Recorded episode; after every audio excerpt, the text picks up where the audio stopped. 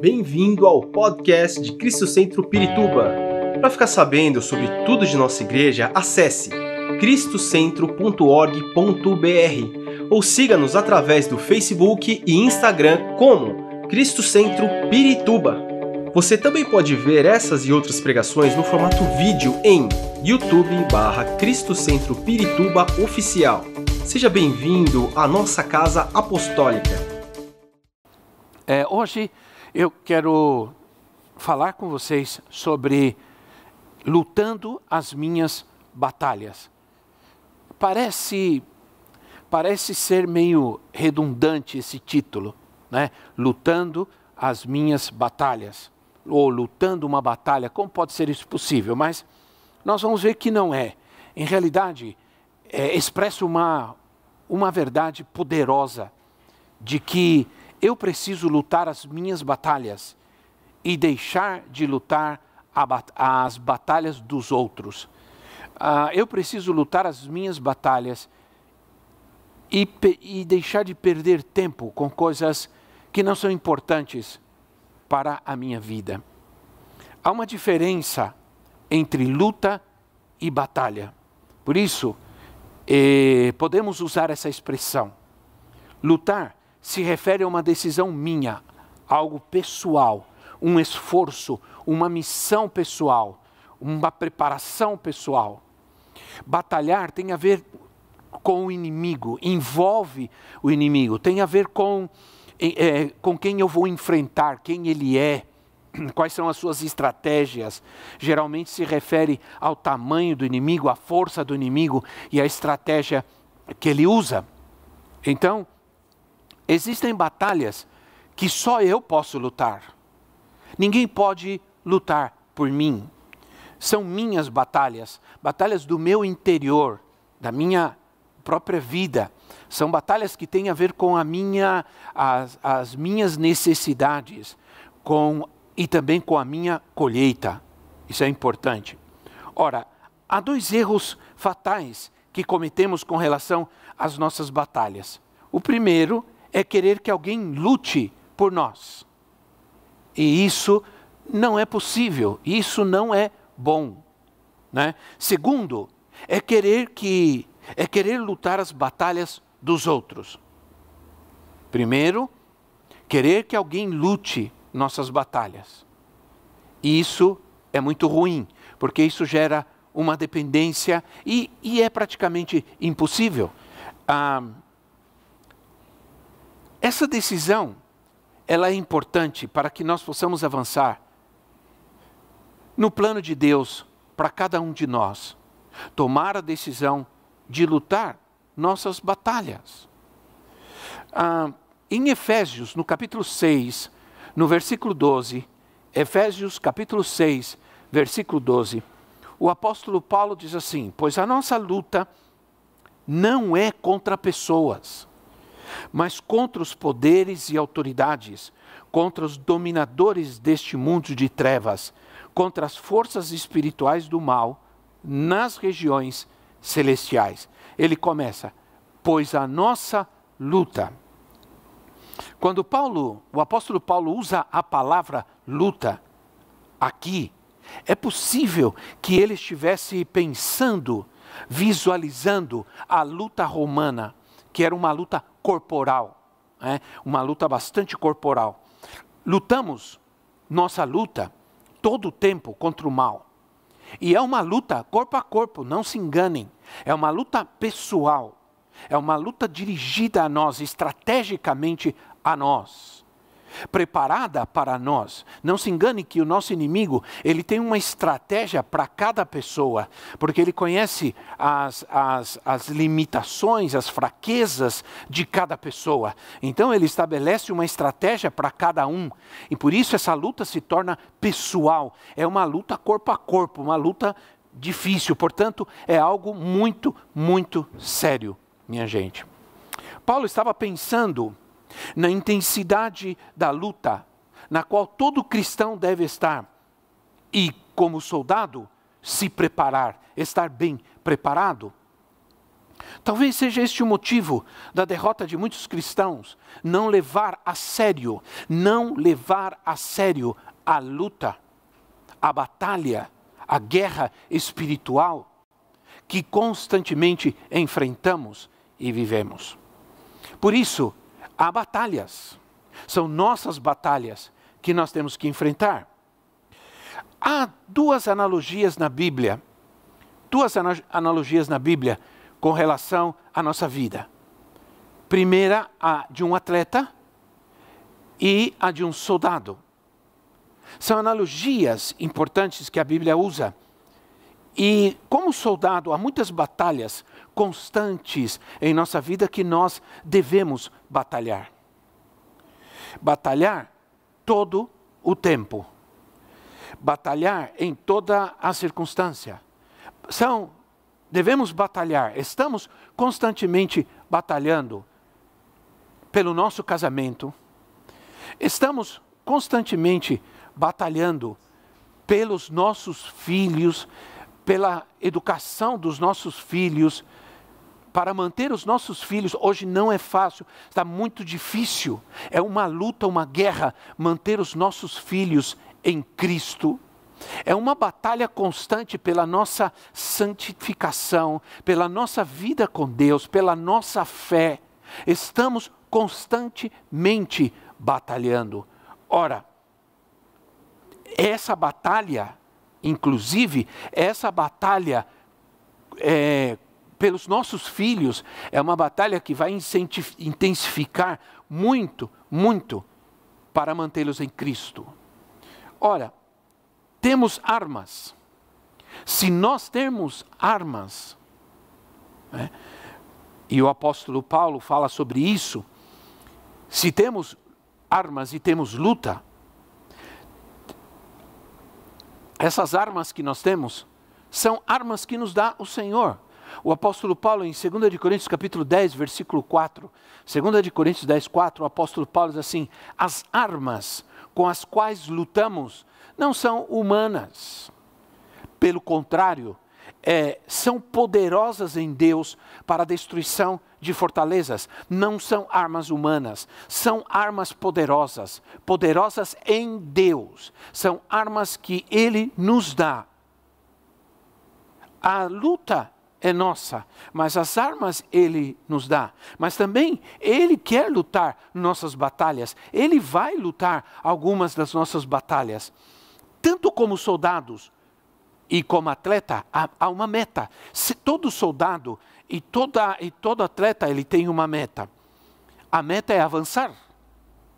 Mesmo no meio das dificuldades, para isso nós precisamos das disciplinas, nós precisamos das ferramentas.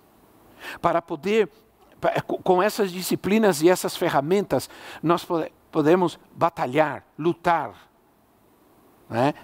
é, legitimamente, como diz a palavra de Deus. Competir legitimamente, correr, lutar, mesmo as guerras, as grandes guerras, elas têm a sua disciplina, elas têm a, a sua, a, a, sua ordem. Não se guerreia de qualquer maneira. Né? Existem estratégias, mas também existem éticas que se deve exercer mesmo em uma guerra, assim como em qualquer competição. Ora, quando corremos perigo, né, é, nós estamos, mesmo estando numa batalha, numa, numa guerra, numa, numa competição, corremos perigo. E, e sabe, qual é o maior perigo que corremos como soldados numa batalha? É não estar alertas, é não estar preparados. Não se pode ir para uma guerra, uma batalha despreparados. É, não se pode estar desatentos. Talvez a falta de atenção é, é, é o, é o grande perigo a grande dificuldade que nós passamos é, como igreja, como cristãos, como filhos de Deus, porque se não nos preparamos, se, eh, se não colocamos atenção, se não estamos alertas, nos, nos desanimamos, nos deixamos de nos preparar. Quem não está alerta não se prepara. Então, olha, às vezes os cenários da vida mudam. Nós sempre estamos passando por cenários em nossa vida. Eh, quero ilustrar dessa maneira o nosso caminhar, nossa trajetória. Sempre estamos passando por cenários. E eu pensava sobre isso muito.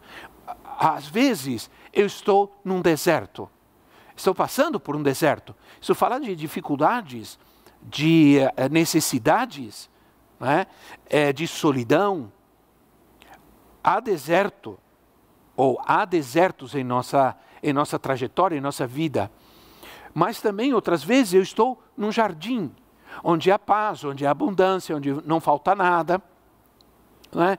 Então, há desertos e há jardins, oásis, onde eu posso descansar, onde eu estou bem, onde eu não me preocupo tanto. Esses cenários, embora sejam cenários diferentes, todos eles são campos de batalha. Nunca deixamos de batalhar. Nossa luta é constante. Ah, Jesus lutou no deserto. Jesus enfrentou o inimigo no deserto, ele lutou no deserto, mas ele também lutou no jardim, ele também enfrentou o inimigo no jardim. Isso fala de luta constante, batalha constante. Então, gente, devemos estar preparados. O Senhor nos está alertando, nos chamando para que nos preparemos. Ah, Isaías, no capítulo 43, no versículo 2, Isaías fala sobre isso. Isaías 43, 2 diz assim: Quando você atravessar as águas, eu estarei com você. Quando você atravessar os rios, ele, eles não o encobrirão. Quando você andar através do fogo, não se queimará. As chamas não o deixarão em brasas. Ora, aqui Isaías está falando de cenários. São cenários. Né? O fogo, as águas, o rio, ah, etc. Então, são cenários quais, pelos quais passamos em nossas vidas, e o que está dizendo aqui é que nada dessas coisas nos afetará, porque o Senhor estará conosco.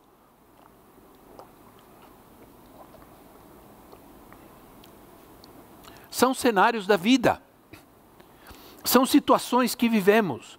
É o Senhor quem está dizendo que estará conosco todo o tempo. Mas há um lugar, e nós cantamos isso. Há um lugar onde encontramos a vitória. Né? Hoje nós cantamos, assim eu luto as minhas guerras, né? Assim é que eu luto as minhas guerras, assim é que eu batalho. Mas há um lugar onde nós encontramos a vitória, em meio à guerra. Há um lugar, esse lugar, esse lugar é o Senhor. Não é assim que nós cantamos? Há um lugar onde encontramos a vitória em meio à guerra, esse lugar é o Senhor, onde a paz não pode ser abalada. Há um lugar onde a paz é que governa, esse lugar é o Senhor. Tudo o que se almeja em tempos de guerra, o que é? Tudo o que se busca em tempos de guerra é a paz. É a paz. É conquistar a paz. Olha, que texto mais lindo nós encontramos nas Escrituras. É Isaías capítulo 26, versículo 3. Isaías, Isaías 26, 3.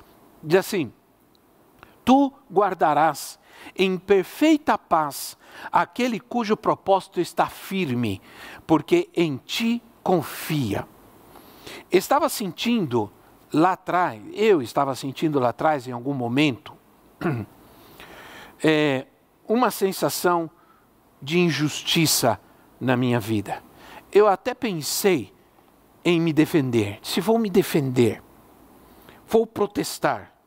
É difícil ver as pessoas pensando mal da gente. É difícil ver as pessoas tendo uma má impressão da gente, vendo as coisas acontecendo.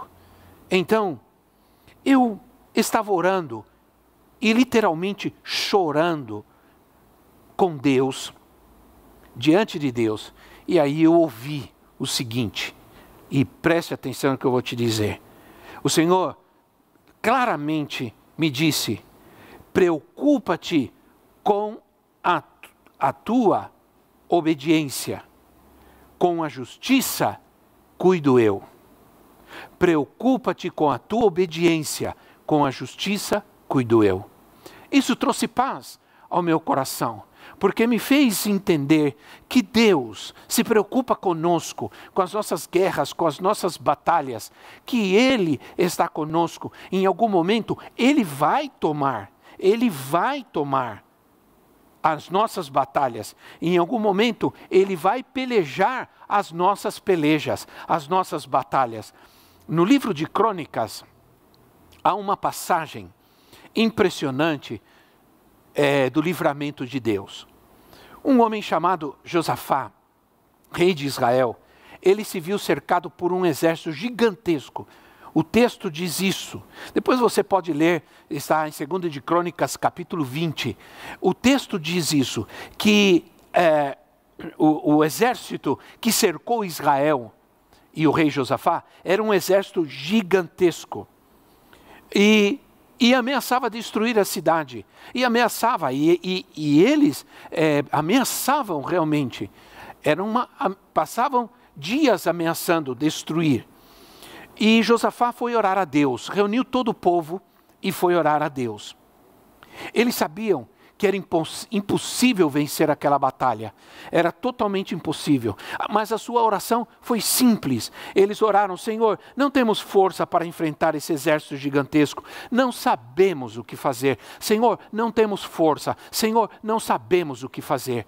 Não são essas nossas batalhas, não são essas as expressões das nossas lutas e guerras, meus irmãos. Quantos, em quantos momentos estivemos, muitos, muitos de nós, assim, Senhor, não, não temos força. Senhor, não sabemos o que fazer. Não podemos fazer nada. Aí, né, a, a, a, oração deles foi muito linda, porque disseram: Senhor, nós não sabemos o que fazer, Senhor, nós não temos forças. Os nossos olhos, os nossos olhos se voltam para ti, Senhor. Essa foi a oração deles. Então, diz a história que um jovem que era levita, se levantou e, usado por Deus, ele trouxe esta palavra que está em 2 de Crônicas, capítulo 20, versículo 15. Então, é, segundo de Crônicas, capítulo 20, versículo 15, vai aparecer aí na sua tela, ok? Segundo de Crônicas 20, 15, ele disse assim, ele disse, escutem todos os que vivem em Judá e em Jerusalém, e o rei Josafá. Assim lhes diz o Senhor: não temam, ou melhor, não tenham medo, nem fiquem desanimados por causa desse exército enorme, pois a batalha não é de vocês, mas de Deus. A batalha não é de vocês. Então ele disse: não tenham medo, não se desanimem por causa desse exército, pois a batalha não é de vocês, mas de Deus.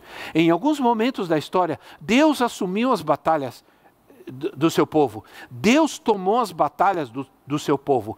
E muitas vezes nossa vida vai ser assim também. Deus vai tomar nossas batalhas. Ele vai guerrear nossas batalhas. Porque vai chegar um momento que não sabemos o que fazer e não temos forças para enfrentar problemas gigantescos, lutas grandes, doenças terríveis como essas que acabamos de enfrentar. Ora, meu, meus irmãos, Graças a Deus por isso. Olha, quero dizer para vocês, quando eu peguei o Covid, já quando a gente entendeu, quando a gente teve o teste positivo de Covid, já se, haviam se passado vários dias. E, e já estávamos quase no décimo dia, que são os dias críticos. E, e, e nós não, não estávamos tomando nenhum remédio, nada, nada.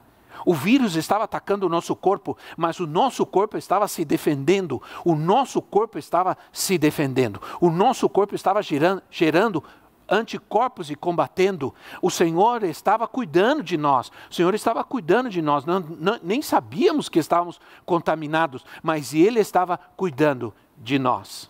É assim. Deus está atento. Algumas guerras que vamos enfrentar nesse tempo, enquanto nós avançamos, é, são nós vamos enfrentar muitas guerras. Quero dizer para vocês que vamos enfrentar muitas guerras. Diante do tempo que nós temos, eu não, não, não posso falar sobre todos, é, todas elas, mas me veio uma guerra que nós vamos enfrentar nesses últimos tempos, que é a guerra entre o amor e o egoísmo. Entre amar e ser egoísta. E, enfrentar gente que ama e gente que é egoísta.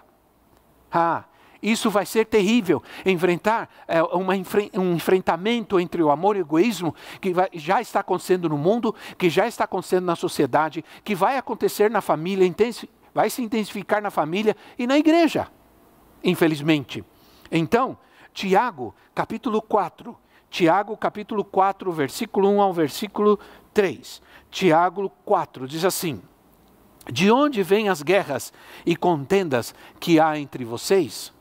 Não vem de, das paixões que guerreiam dentro de vocês? Vocês cobiçam coisas e não as têm. Matam e invejam, mas não conseguem obter o que desejam. Vocês vivem a lutar e fazer guerras. Não têm porque não pedem. Quando pedem, não recebem, pois pedem por motivos errados, para gastar em seus prazeres.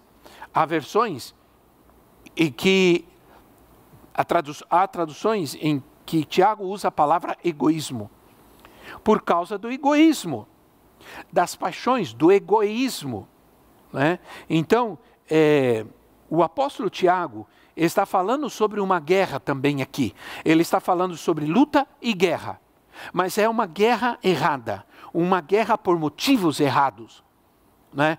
Uma guerra carnal uma peleja entre irmãos, uma peleja entre pessoas, uma luta entre a carne. Quando Paulo diz assim, a nossa luta não é contra a carne, mas também vamos ter lutas, guerras contra a carne, mas essa luta é uma luta errada, é uma luta equivocada. É uma luta que nós não devemos ter. Uma peleja entre família, entre irmãos, que seja por motivos errados, por motivos egoístas, por causa do egoísmo. Vivemos num mundo egoísta. Hoje as pessoas não toleram quem pensa diferente delas. Hoje as pessoas querem que a sua vontade prevaleça sobre os demais. É um egoísmo muito grande. O egoísmo é um espírito que é gerar nos últimos tempos. O apóstolo Paulo diz a Timóteo no capítulo 3, 3 que o, o, nos últimos tempos, os, nos tempos difíceis que vamos viver, os tempos serão difíceis e os homens serão egoístas. Por isso, Paulo diz luta a boa batalha da fé, luta a boa batalha da fé. Essa é a nossa batalha, essa é a nossa luta. Leia é, 1 de Timóteo capítulo 6, versículo 11 e 12. 1 de Timóteo 6, 11 e 12. Você, porém, homem de Deus, fuja de tudo isso e busque a justiça, a piedade, a fé, o amor, a perseverança e a mansidão. Combata o bom combate. Combata o bom combate, lute a boa guerra, a boa batalha. O bom combate da fé. Tome posse da vida eterna para a qual você foi chamado e fez a boa confissão na presença de, de, de todas as testemunhas. Ora, essa batalha, batalha define se vou viver para mim ou se vou e se eu, ou se eu vou viver para beneficiar a, a, outros, se vou viver egoisticamente para mim, isso quer dizer que eu sou quem escolho as minhas batalhas. Muitas vezes entramos em batalhas erradas, porque nós queremos entrar na, na batalha de outros. Eu não estou aqui para. A minha batalha não é política, eu não estou aqui batalhando por alguém, é, não estou aqui. Eu, eu, a minha batalha é, pela, é pelos valores de Deus, pela minha fé é, pelo cristianismo, pela palavra de Deus, pela minha família, pelos valores de Deus na minha vida. Né? Então, eu luto as minhas batalhas e luto as minhas batalhas de joelho. É assim que devemos lutar as nossas batalhas. A oração da guerra. A oração na guerra, ela é necessária. Por que ela é necessária? Primeiro, porque existe um inimigo. Não necessitaríamos ter guerra, não necessitaríamos estar em guerra se não tivéssemos um inimigo. Ora, é muito perigoso ignorar o, o inimigo. Tem muita gente fazendo isso. não reconhece o seu verdadeiro inimigo. E por não reconhecer o seu verdadeiro inimigo, estão criando inimigos, estão enxergando inimigos errados por todos os lados. Estamos assumindo inimigos que não são nossos inimigos, porque não conseguimos identificar o que, por, o que está agindo por detrás de muitas situações e circunstâncias da nossa vida. Devemos tomar cuidado com isso. Ora, há erros hoje muito perigosos, muito perigosos. Ah, acreditar que o inimigo, por exemplo, não pode incomodar os crentes. Isso é um erro muito grande. Não tire os seus olhos do seu verdadeiro inimigo. Eu não sou seu inimigo, o seu vizinho não é seu inimigo, o fulano de tal não é seu inimigo, o presidente não é seu inimigo. Entende? Identifique o seu inimigo, identifique em que área da sua vida o seu inimigo está atacando, está agindo. Ora, ah, não é um mito. A Bíblia diz que nossa luta não é contra carne nem sangue, nós estamos lutando contra principados, é, potestades, governadores das trevas, hostes espirituais de maldade. Essas são as diferentes categorias ou castas de demônios que estão agindo que, que, que, estão agindo no mundo e que muitos deles só podem ser derrotados nessa batalha, nessa guerra, com a oração, com a oração, com a fé. É. Então, por isso, a oração deve ter em nós dois princípios, dois princípios: constância e persistência. Perseverar parece ser palavras sinônimas. É, não são tão sinônimas assim, porque é importante você ser constante, mas é importante você persistir naquilo pelo qual você está orando, guerreando e buscando. Porque por isso a nossa guerra tem que ser constante e persistente. Não devemos tirar os olhos do verdadeiro inimigo. Né? Se nós tirarmos os nossos olhos do nosso verdadeiro inimigo, nós vamos começar a odiar as pessoas, nós vamos começar a duvidar das pessoas, e nós vamos nos afastar das pessoas, e não é isso que Deus quer para nós. Foi isso que aconteceu na Inquisição, foi isso que aconteceu nas cruzadas. Começaram a, a, a guerra, a guerra que era religiosa, se tornou contra as pessoas, não é? Porque, nós, porque não se sabia identificar plenamente o inimigo. Porque se ignorou o verdadeiro inimigo. Na reforma, não se engane, entre todas as coisas boas que aconteceram, na reforma. Uma delas foi uma maior consciência do inimigo. Martim Lutero, ele, ele teve uma, ele tinha uma consciência muito grande do inimigo. Ele travou batalhas com o inimigo quando ele escreveu é, um dos hinos mais lindos da, do, do, cristianismo, um dos hinos mais lindos de todos os séculos, né? É, que foi Castelo Forte. Ele diz assim: com fúria pertinaz, persegue Satanás, com artimanhas tais e astúcias tão cruéis que iguais não há na terra. Com fúria pertinaz, persegue Satanás. Com fúria, com perseverança, ele persegue com artimanhas, com astúcias.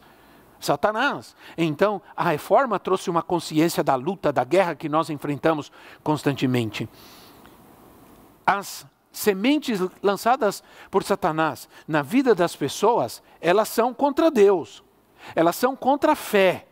A, a, agora, a guerra é hoje, a guerra é contra a família, a guerra é contra a identidade humana, é contra a dignidade humana, é contra a criação de Deus, são contra os valores de Deus.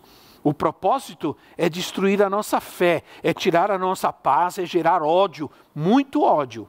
Nós vamos precisar lutar muito nesses próximos dias que virão, porque se levantará muito ódio em nossa nação. É, a nossa paz será afetada. Criar dúvidas, criar dúvida, atacar aos pais. Já existem leis que estão sendo votadas nos Estados Unidos e em outros lugares do mundo Graças a Deus que na Holanda, por exemplo, se votou uma lei eh, que não se pode eh, atacar a família, que a família é, é, é, é importante em todos os sentidos, que não se pode formar outra família além da união de um homem e uma mulher. Isso já graças a Deus. Mas, por exemplo, nos Estados Unidos, se está votando a possibilidade de que um adolescente possa fazer tratamento hormonal para mudança de sexo sem autorização dos pais. Isso é um ataque à família, isso é um ataque da, da, da autoridade na família, é um ataque contra a autoridade de Deus na família. Então, é, o que estão dizendo é que é, que é uma luta contra contra a família, uma luta contra a igreja. Já vimos aí algo. Uma luta contra a vontade de Deus, uh, uma luta contra uh, casar-se. Todos os homens são iguais, são uh, dominadores. É uma luta contra a autoridade. É? o mundo, a igreja está cheia de hipócritas. Só o poder da oração pode nos fazer triunfar. Só uma guerra, uma batalha de oração poderá nos fazer triunfar. No meio de tudo isso, nós vamos orar. Os homens precisam orar, as mulheres precisam orar, as crianças precisam orar, os adolescentes precisam orar, os, os idosos precisam orar. Irmãos, todos nós precisamos nos levantar para orar e guerrear. É? Os pastores, os profetas, os evangelistas, os apóstolos, todos nós precisamos nos levantar para orar. A oração da guerra, ela é necessária, porque temos um Deus que quer responder. Olha que maravilha! Apesar de ter um inimigo, oramos porque temos um inimigo, guerreamos porque temos um inimigo, oramos porque temos um Deus que quer nos responder. E muitas vezes essa oração, essa oração precisa ser, é, ela será uma batalha antes de que a resposta de Deus venha. Quantos se lembram? de quando Daniel estava orando, buscando a Deus. Diz a palavra que Daniel estava orando e por 21 dias ele orou.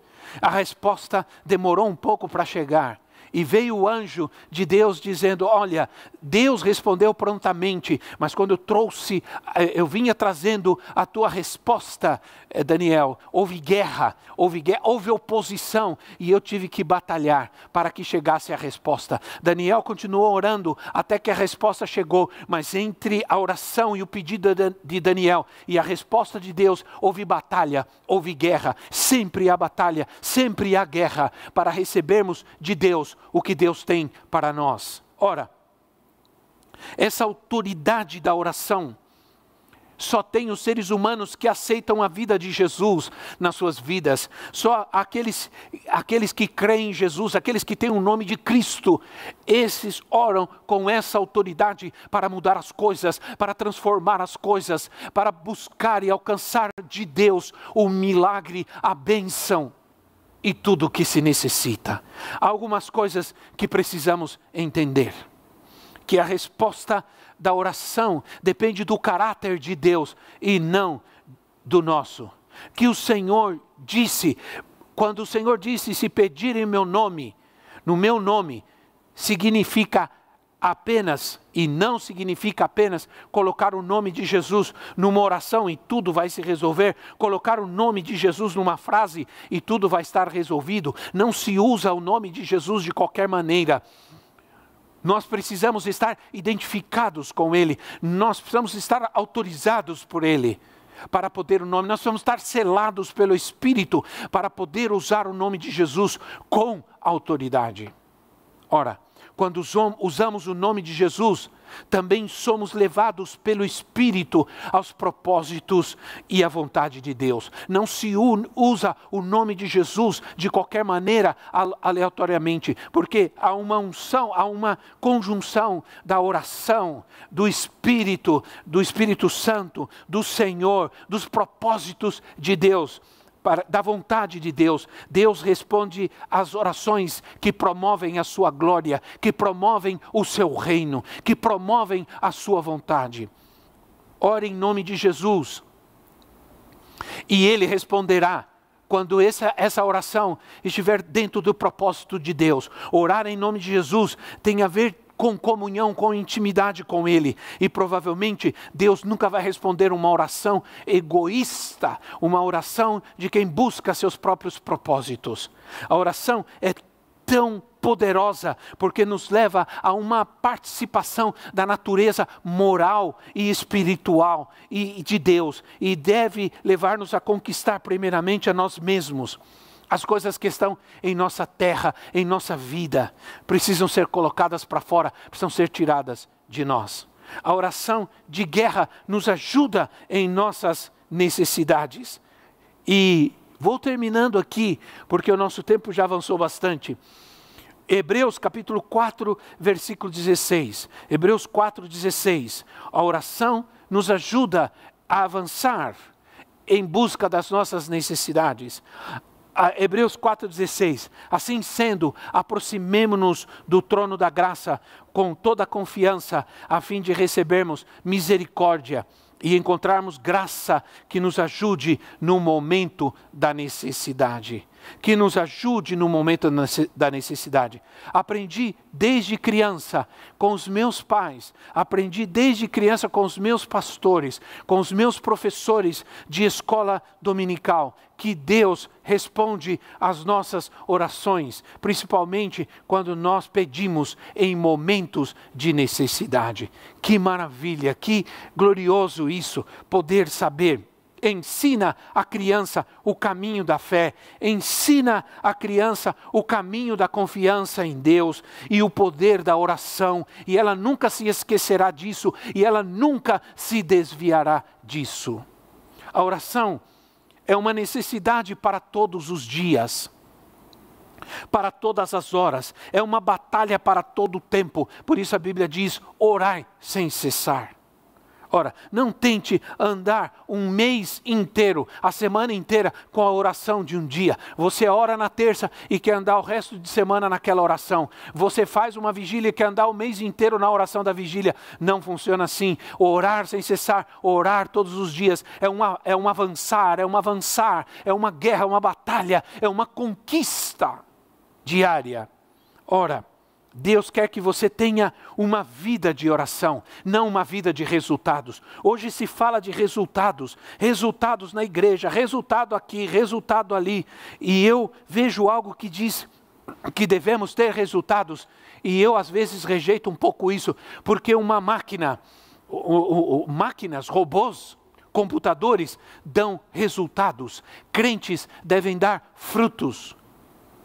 Ora, a igreja de Éfeso, a igreja de Éfeso, o Senhor disse assim: Conheço as tuas obras, isso é, conheço os teus resultados, conheço as tuas obras. Você faz isso e faz aquilo, você alcançou isso e aquilo, mas tenho contra você, tenho algo contra você. Os seus resultados não me interessam, os seus resultados não mudam nada. Eu tenho algo contra você. Você abandonou o primeiro amor, você abandonou a paixão a, comigo, você abandonou a oração, o amor, a obediência, a santidade, e isso que eu quero. Você abandonou a sinceridade, a verdadeira verdadeira a, a, a, a devoção. E é hora de voltar para Deus. Para Deus não interessam meus resultados se realmente eu não estou dando esses frutos. Muito bem, devemos lutar nossas batalhas, vencer nossos medos e queremos avançar no meio da dificuldade e vamos avançar no meio da dificuldade e no meio da tribulação.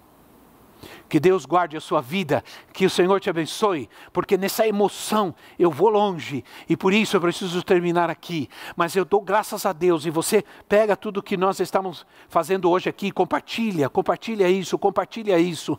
Palavra de Deus, vida de Deus, vida do Senhor para muitos. E vamos continuar batalhando e lutando, e o Senhor nos dará constantemente a vitória.